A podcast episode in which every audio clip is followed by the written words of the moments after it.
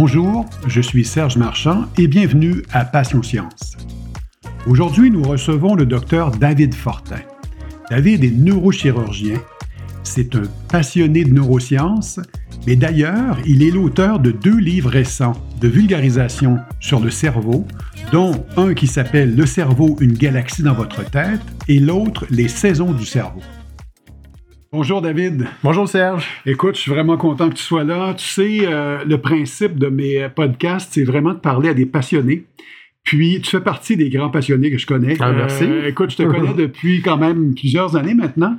Puis je me souviens dès le départ, euh, quand on avait des conversations sur le cerveau, les neurosciences et tout ça, je trouvais ça fascinant.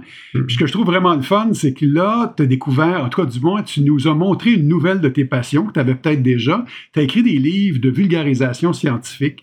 Alors, euh, c'est vraiment super, c'est vraiment intéressant, on va en parler. Oui, mais, mais des livres sur le cerveau, parce qu'à la base, la fascination, ça demeure, c'est le cerveau. Exactement. Depuis toujours. Puis ça, justement, euh, ta, ta, fascination pour le cerveau, puis tu sais que moi, je suis en neurosciences, donc je suis Ben ouais. fasciné par ça aussi, j'adore ça.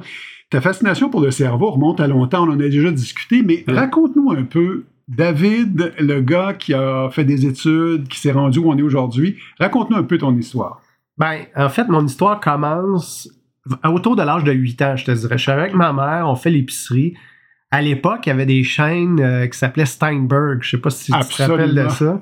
Puis on est à l'épicerie chez Steinberg et on arrive devant un stand de livres. Puis là, je vois cette espèce de livre-là qui est une couverture rougeâtre avec une image d'une tête en semi-transparence. Puis là, on, on voit le cerveau, on voit les vaisseaux sanguins qui montent et qui quittent la tête. Puis honnêtement, juste, juste cette image-là m'a saisi. Je me rappelle, j'ai pris le livre, je l'ai feuilleté, je l'ai feuilleté, puis j'ai gossé ma mère jusqu'au sang pour qu'elle me l'achète. Euh, ce qu'elle a fini par faire. Puis ce livre-là, il a meublé mon enfance. Je l'ai feuilleté, là, couvert à couvert. Euh, écoute, si je ne l'ai pas feuilleté euh, 200 fois, je ne l'ai pas feuilleté. là.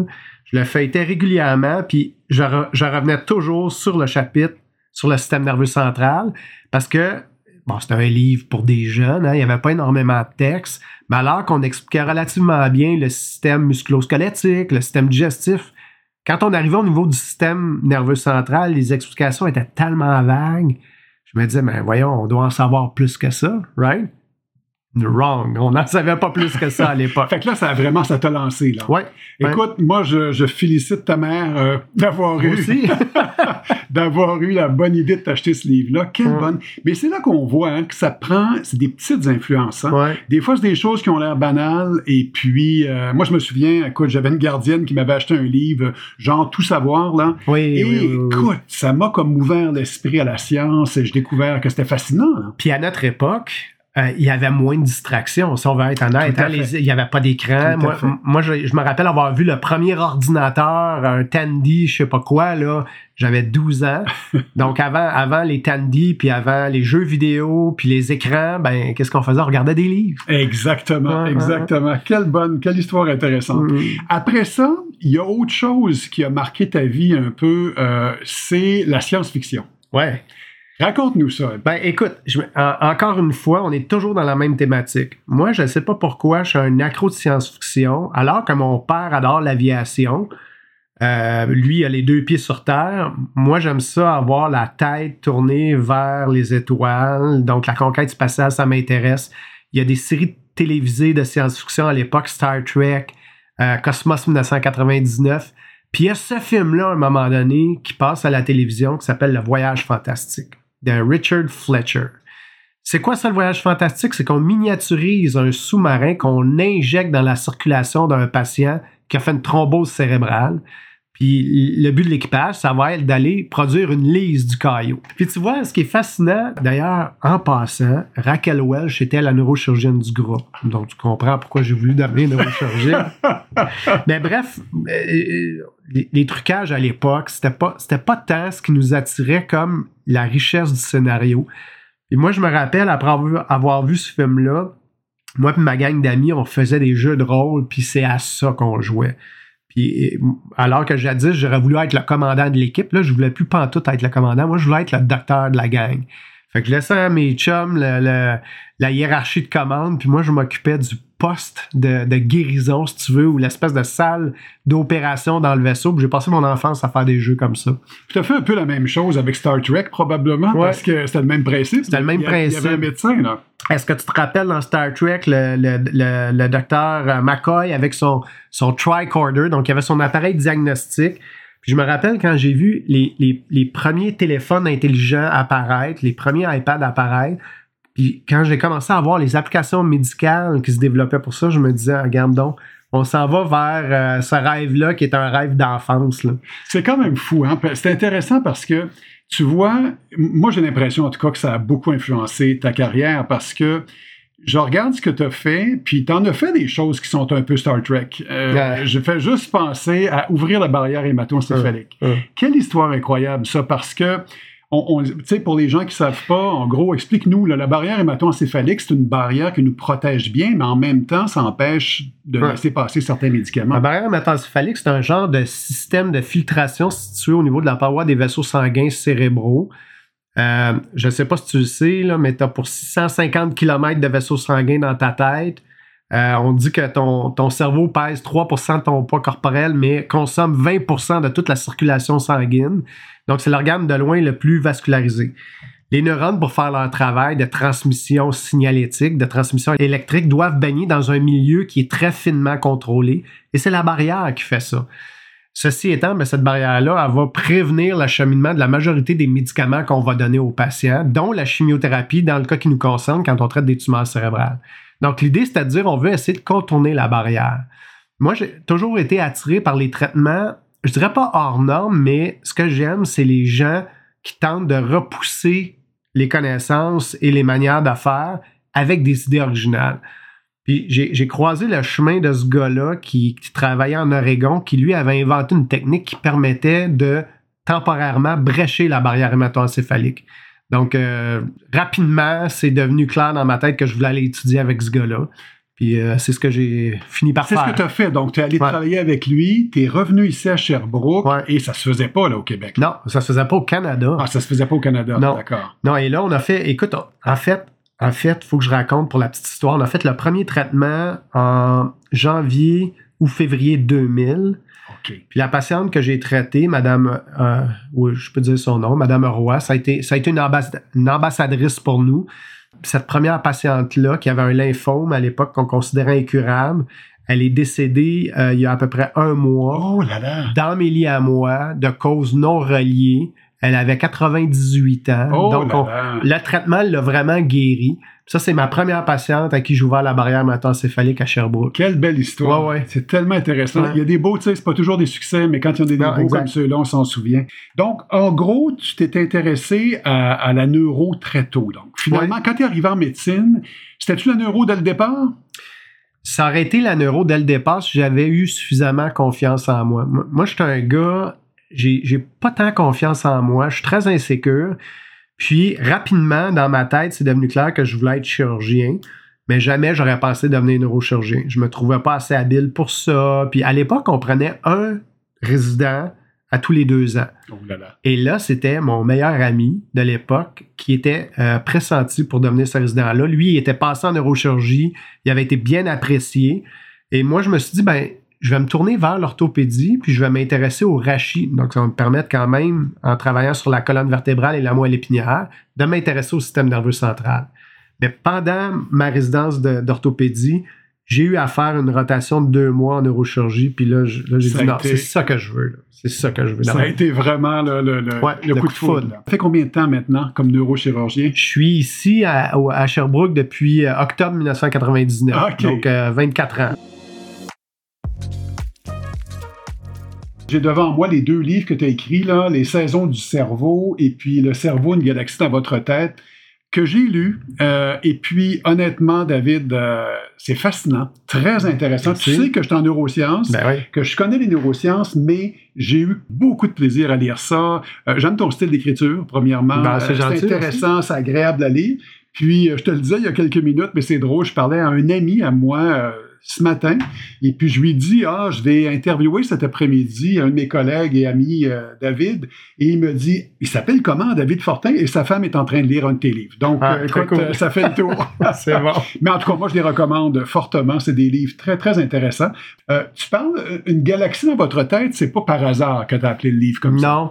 En fait, en fait, juste une brève aparté pour continuer sur le même sujet.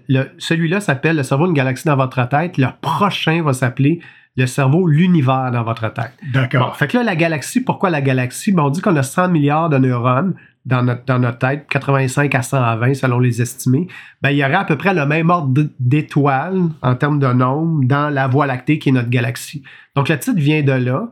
Puis le prochain, en fait, vient d'une étude comparative où un neurochirurgien italien et un, euh, un astronome italien se sont intéressés à regarder la distribution de la matière dans l'univers selon le modèle actuel, le modèle lambda CME, et la distribution de la matière dans le cerveau pour comparer les deux et en conclure que malgré que c'était des grands réseaux euh, avec des ordres de grandeur fort différents, la distribution de la matière se ressemblait étonnamment. Ça veut dire que si on les remettait à la même, échelle. ouais. à la même échelle, on retrouverait des similitudes. On retrouvera des similitudes. ouais. C'est quand même intéressant. hein. C'est Ouais. fascinant. En fait, euh, on s'aperçoit, puis tu sais, on, on peut aller très loin là-dedans quand on commence à parler de toutes les théories, la, la théorie des, des, des string theory, là, dont le terme Ouais. échappe en français. Ouais, la là. théorie des cordes. théorie des cordes, et puis ainsi de suite. Il y a des choses qu'on comprend pas encore tout à fait. Ben, en tout cas, il y en a une tonne, là, comme de raison. Puis quand on fait de la recherche, on le sait. hein. Il y a- Mhm. il y, a plein de choses qu'on comprend pas.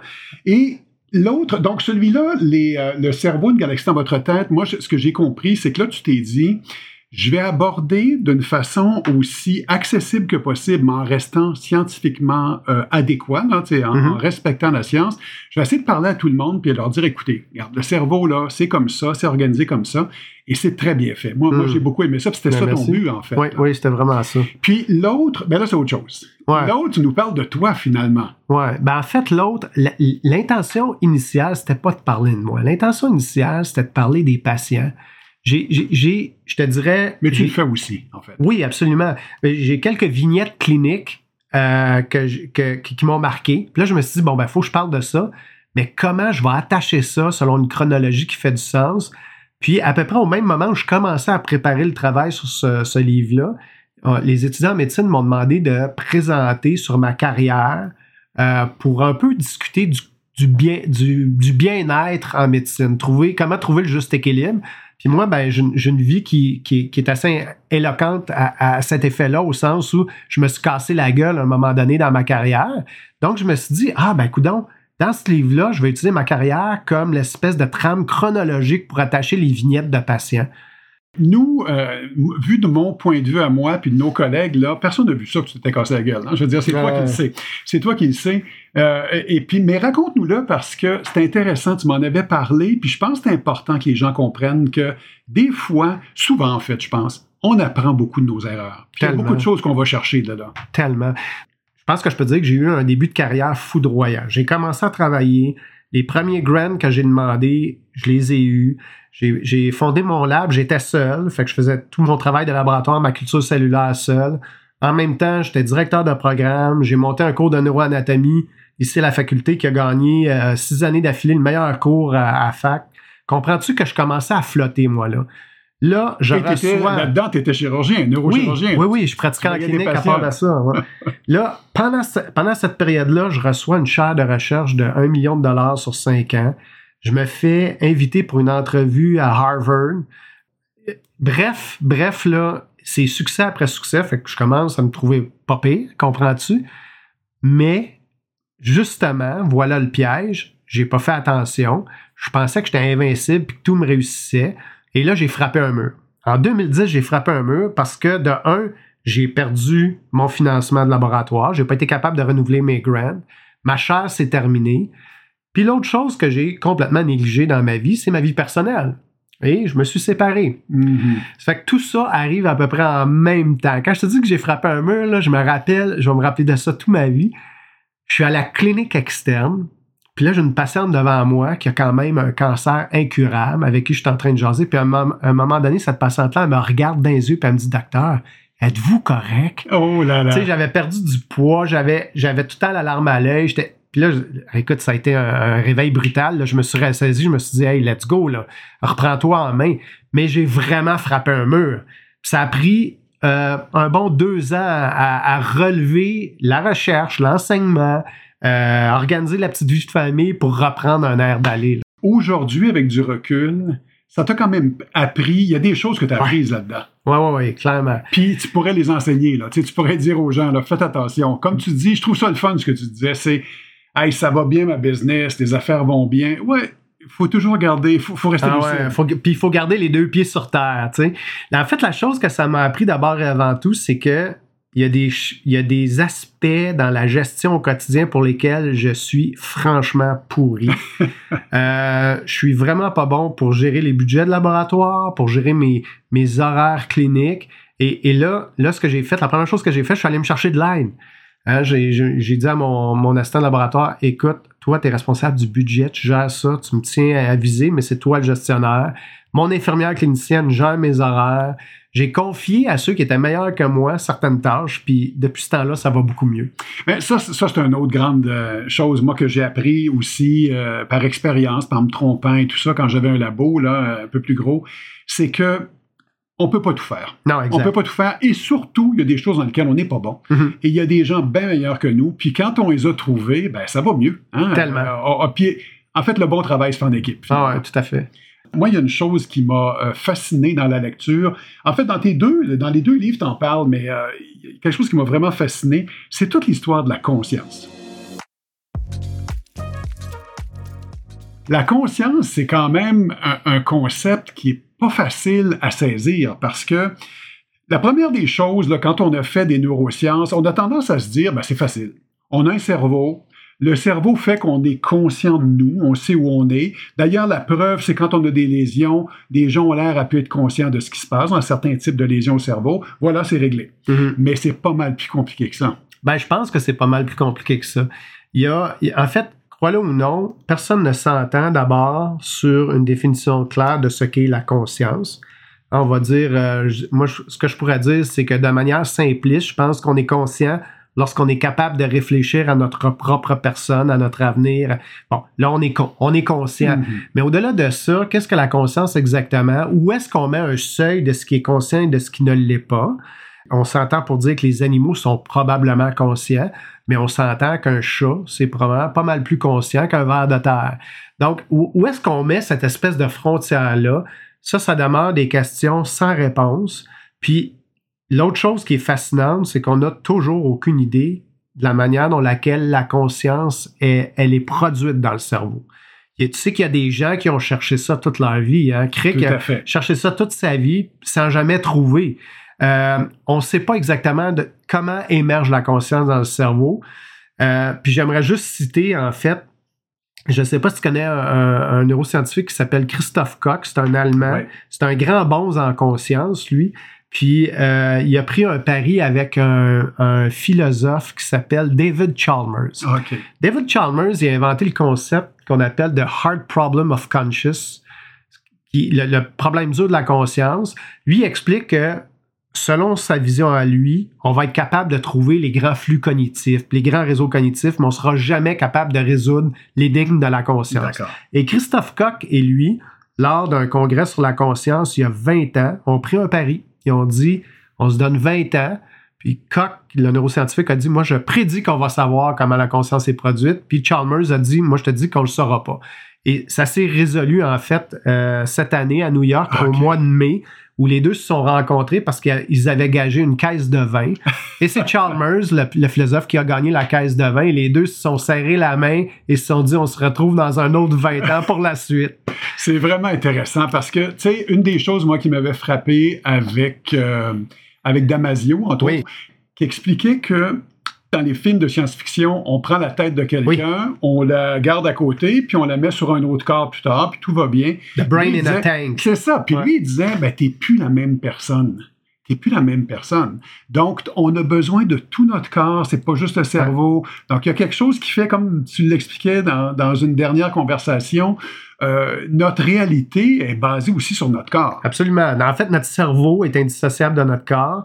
À preuve, ton cerveau est alimenté de sens qui, vient, qui sont en provenance de récepteurs périphériques de ton corps. qui sont différents des miens. L'exemple que je donne souvent en conférence euh, grand public, c'est bon, euh, vous vous levez la nuit pour aller à la salle de bain, la lumière est fermée. Vous êtes, vous êtes capable de vous repérer avec, avec, euh, avec des, des, des, points de repère indirects, tactiles. Vous vous êtes construit une carte de votre intérieur de chambre à coucher pour vous rendre à la salle de bain sans repère visuel. Ces repères-là sont entièrement dépendants de votre corps. Alors, si vous mesurez 5 pieds 3 ou 6 pieds 5, les points de repère vont être complètement différents. Donc, l'idée de dire on prend une tête pour la transplanter sur un autre corps, c'est de la foutaise.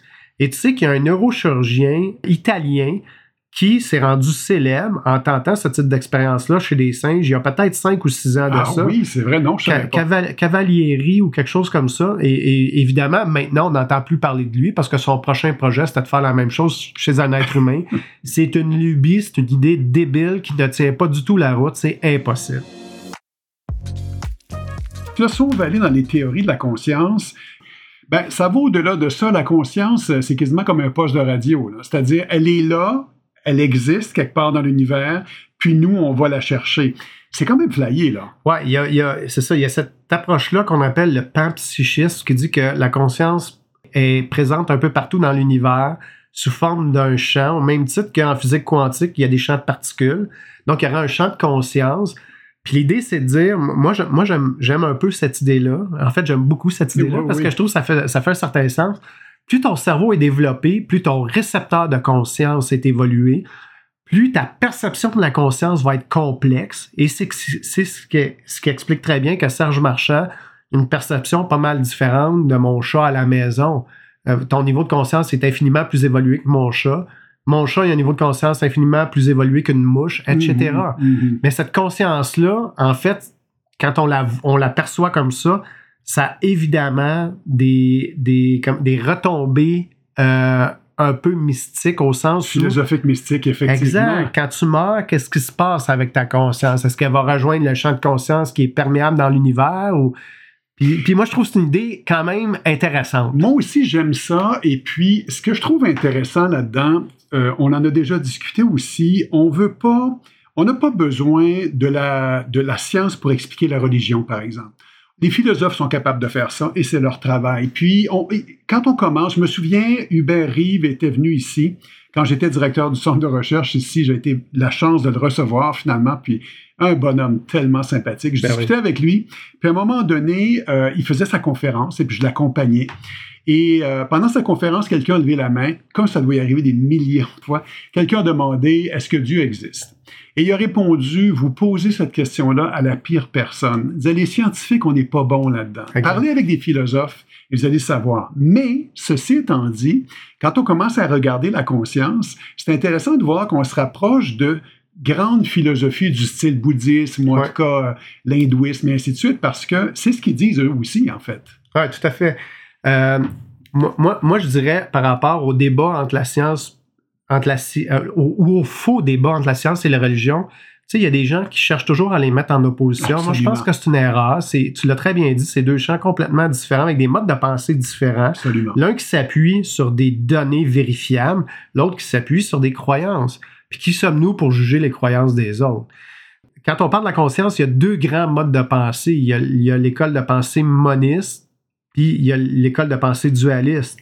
L'école de pensée moniste dit en essence que tout ce que tu es, Serge Marchand, euh, est explicable par ta constitution biologique. Mhm. Puis lorsque ta constitution biologique va s'éteindre, ben, tu vas t'éteindre. Alors que le dualiste, un peu comme, comme Descartes, puis Platon, lui, il va penser que la fameuse conscience, elle est à un niveau supérieur, qui est dans une dimension autre ou qui est qui est en fait prisonnière de l'enveloppe mm-hmm. charnelle, un peu comme l'allégorie de la caverne de Platon, et que lorsque ton enveloppe charnelle s'éteint, ben, tu vas rejoindre ce fameux champ-là, c'est ça. C'est intéressant parce que ce que j'aime là-dedans, puis c'est ce que je veux que les gens nous entendent dire, c'est qu'on peut être des scientifiques purs et durs. Hein, quand on est avec des cellules, là, on ne fly pas, là, on fait des mesures, puis quand la mesure est bonne, on dit elle est bonne, puis quand elle n'est pas bonne, on dit elle n'est pas bonne. En science, il y a des dérapages aussi. Euh, puis ça, il faut que les gens le savent. Euh, je pense que c'est important, c'est-à-dire, je pense qu'il faut faire confiance à la science. Vous avez beaucoup plus de chances d'avoir des réponses intelligentes si vous regardez du côté de la science que de ceux qui ont des opinions dans toutes les directions. Mm-hmm. Mais en même temps, de rester critique, c'est correct aussi. Tout à fait. Puis l'autre chose, c'est que si nous, on veut être honnête, les scientifiques, il y, a des gens qui sont très, très acharnés dans leur poursuite anti-religieuse. Là, moi, je parle comme ça, mais je suis pas du tout religieux. Là, Mais je pense à un philosophe qui s'appelle Daniel Dennett, qui dit que la conscience n'est qu'une illusion, la conscience n'existe pas, que les religions, euh, c'est des charlatans, etc. Mais la vérité, là, c'est que on n'a aucune idée. si on va être honnête intellectuellement, là, on ne sait pas. Euh, on sait pas ce qui se passe quand on meurt. On ne sait pas ce qu'est la conscience. On ne sait pas ce qui en advient quand on meurt.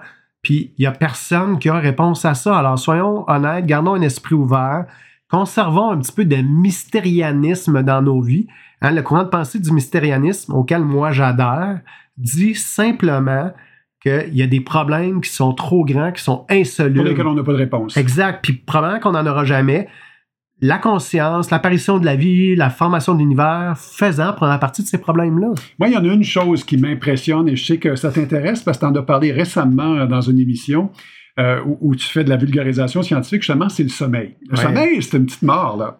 Je veux dire, quand on regarde ça, là, bon, bien sûr, on n'est pas mort, on le sait bien. Puis pourtant, il y a de l'activité. On est loin d'être ben oui. En fait, la plupart des gens considèrent que le sommeil, c'est un processus qui est passif, mais c'est le contraire. C'est très actif. Le cerveau travaille pendant qu'on dort.